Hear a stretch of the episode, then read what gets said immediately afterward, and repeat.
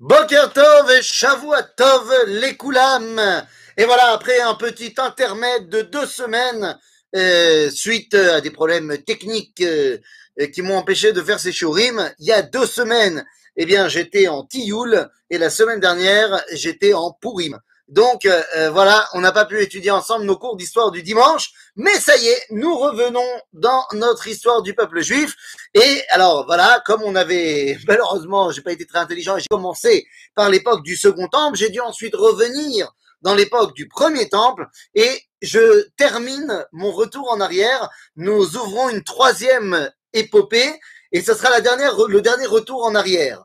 Après, une fois qu'on aura terminé ce, euh, cette troisième euh, épopée, eh bien, on repartira en avant, c'est-à-dire, eh bien, après l'époque du Second Temple. Mais là, nous ouvrons une époque euh, beaucoup plus ancienne, puisque si nous avons parlé dans notre première série de cours sur l'histoire du Second Temple, ensuite on a parlé de l'histoire du Premier Temple, aujourd'hui, nous ouvrons l'histoire du Mishkan.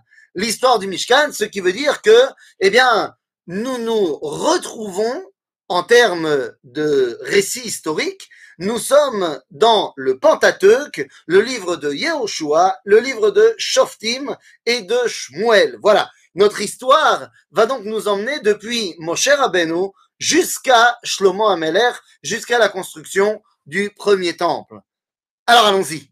Tout d'abord, eh bien, quand on parle de l'époque du Mishkan, eh bien, ça nous amène directement après la sortie d'Égypte juste après la sortie d'Égypte, eh bien, il va y avoir les événements du désert qui sont mentionnés dans le livre de Shemot. Eh bien, à ce moment-là, il va avoir l'ordre d'Akadosh Baruch de construire le Mishkan. Pourquoi y a-t-il cet ordre-là?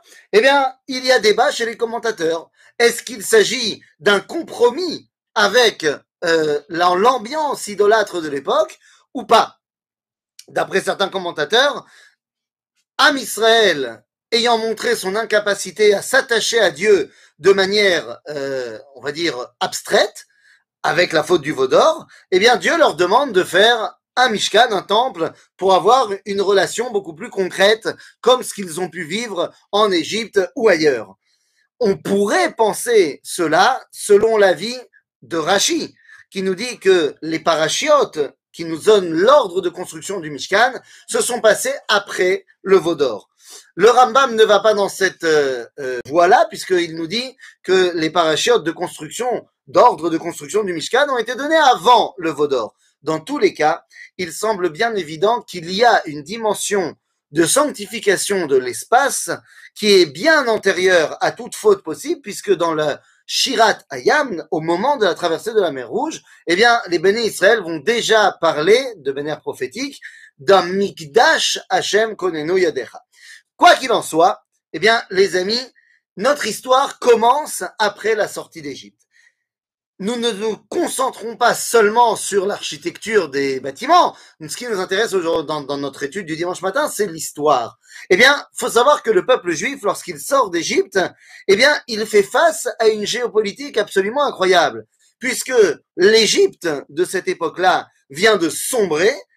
Alors, au niveau archéologique également, c'est-à-dire que selon nos sages, eh bien, le pharaon d'Égypte de la sortie d'Égypte n'est autre que Ramsès II, mais selon euh, les, les, les, trouvailles archéologiques, eh bien, on semble faire correspondre le pharaon de la sortie d'Égypte non pas à Ramsès II, mais plus à Amenhotep III.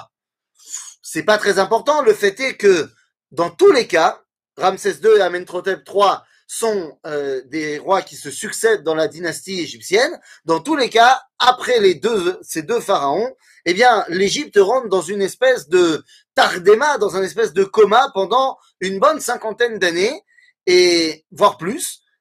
La chronologie égyptienne n'est pas évidente, ce qui montre bien qu'il s'est passé quelque chose à ce moment-là qui a fait descendre l'Égypte de son hégémonie et qui laisse en fait un vacuum, qui laisse un espace à d'autres petits peuples, eh bien, de commencer à prendre plus de domination dans la région.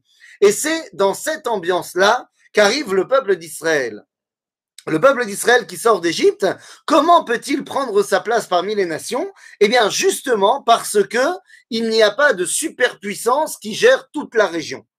Et donc, aux côtés des béné Israël, de cet État d'Israël nomade, c'est l'État d'Israël dans le désert, eh bien, il y a énormément de peuples, de peuplades qui sont des petits royaumes, qui vont, eh bien, tout simplement être notre quotidien au niveau géopolitique. Alors, il y a évidemment les peuples de Canaan, mais on n'y est pas encore. Pour l'instant, nous sommes plus aux prises avec les peuples qui entourent la terre d'Israël actuelle. Eh bien, nous avons d'un côté le peuple de Amalek, qui habite plus ou moins dans le sud du Negev actuel, et nous allons surtout avoir affaire, un petit peu plus tard, avec les peuples de Édom, avec les peuples de Moab et de Ammon. Voilà les peuples qui entourent Eretz Israël actuel, qui sont des populations qui étaient sous domination égyptienne, évidemment, et qui, lorsque l'Égypte tombe, eh bien, prennent un peu plus d'indépendance et essayent chacun d'étendre leur territoire. Édom, c'est, on va dire, euh, depuis Elat jusqu'à Petra, c'est leur région. Quant à Ammon, eh bien, c'est le sud de la Jordanie actuelle. Moab, c'est le nord de la Jordanie actuelle qui va s'étendre jusqu'au Golan syrien. Et donc, ces peuples-là qui entourent Israël, il y a également, il ne faudrait pas oublier le peuple des Philistins, des Plishtim, euh, qui sont sur la côte ouest, mais pour l'instant, nous n'avons pas de prise avec eux, puisque justement, nous ne rentrons pas tout de suite en Eretz Israël. Dans cette période-là du désert, eh bien, Am Israël essaye de se frayer un chemin parmi ces peuplades. Et donc, eh bien, ce n'est pas étonnant que tant qu'on est du côté est du Jourdain, eh bien, il n'y a pas vraiment d'altercation à part si ce n'est avec Amalek, mais c'est une altercation très rapide qui a eu lieu le 28 Iyar de la deuxième année de la sortie d'Égypte. Eh bien, 28 Iyar, évidemment, ça fait penser, bien sûr, à euh, Milchemet Sheshet Ayamim, à la guerre des six jours et la conquête de Jérusalem.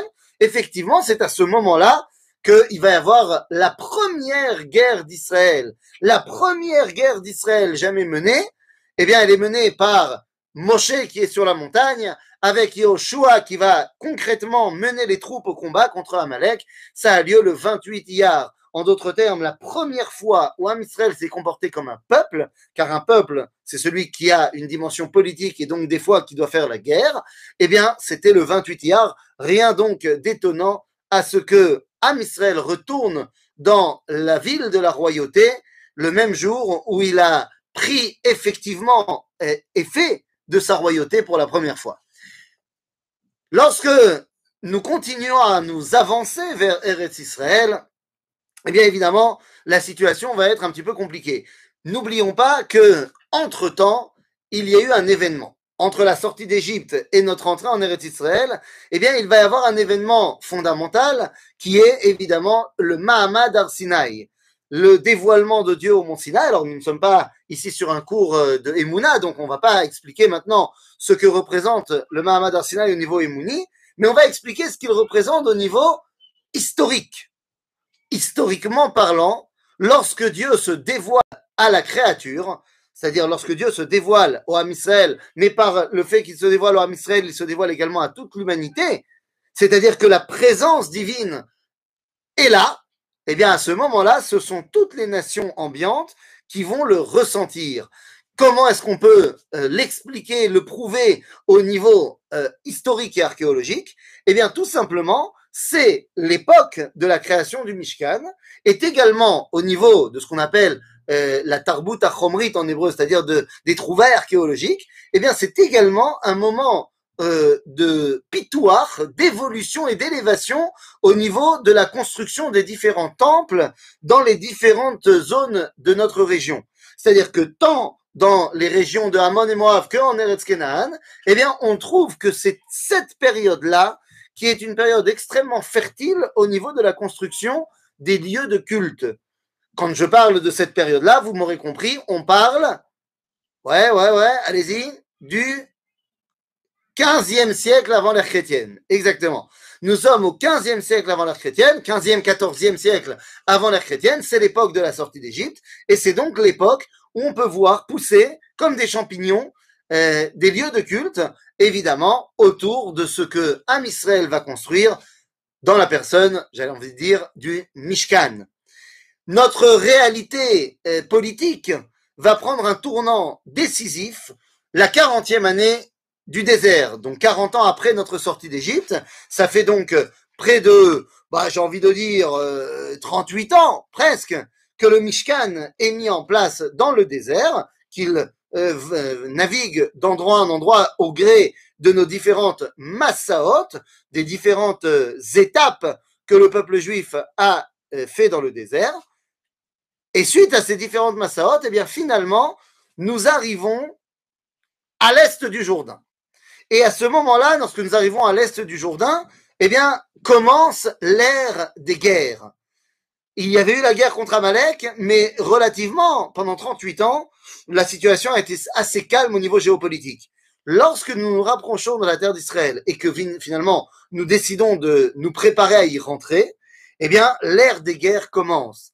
Et successivement, nous allons devoir mener la guerre contre deux qui auraient dû être trois pays. Il y a tout d'abord Édom, qui essaye de nous faire la guerre, et il faut l'intervention d'Akadosh Baruch pour dire au Ham Israël de ne pas faire la guerre à Edom, puisque nous sommes quelque part ses cousins. Edom sont les descendants de Esav, et donc on ne veut pas faire la guerre contre Edom. Évidemment, s'ils nous attaquent, on va pas, on va pas se laisser tuer. Mais les deux guerres très importantes menées par Moshe, par Moïse lui-même, qui sont les premières conquêtes de la terre d'Israël, eh bien, ce sont les guerres qui vont être faites face à Sichon Melech à Emmori, ve Og Melech à Bashan. Sichon, roi des Émoréens, et Og, roi de Bashan. Où sont situés ces deux euh, rois? Ce sont des rois a priori cananéens, mais qui ont réussi à conquérir des territoires à l'est du Jourdain et qui sont maintenant donc euh, établis là-bas. Sichon, c'est plus ou moins, eh bien, euh, comme j'ai dit tout à l'heure, tout à l'heure, c'est le, oh, le sud de la Jordanie, on va dire. Aujourd'hui, depuis le sud de la mer Morte jusqu'à euh, au niveau du lac de Tibériade. Voilà, ça c'est à l'est évidemment du Jourdain. Ça c'est la région de Sichon, roi des Émoréens. Og, Melech Abashan, eh bien Abashan, c'est à Golan. Alors ça commence à partir donc de l'est du Jourdain évidemment, mais à partir du lac de Tibériade jusqu'au Golan syrien. C'est-à-dire ce n'est pas que le Golan euh, israélien actuel, c'est également plus au nord. Et donc, voilà les territoires qui vont être conquis d'après le livre de Bamidbar, le livre donc des nombres, euh, dans la paracha donc de Roukat, eh bien c'est à ce moment-là que Moshe Rabbeinu, que Moshe va conquérir ces territoires qui s'appellent dans le Tanakh Ever Ayarden, c'est-à-dire l'autre côté du Jourdain. Vous aurez compris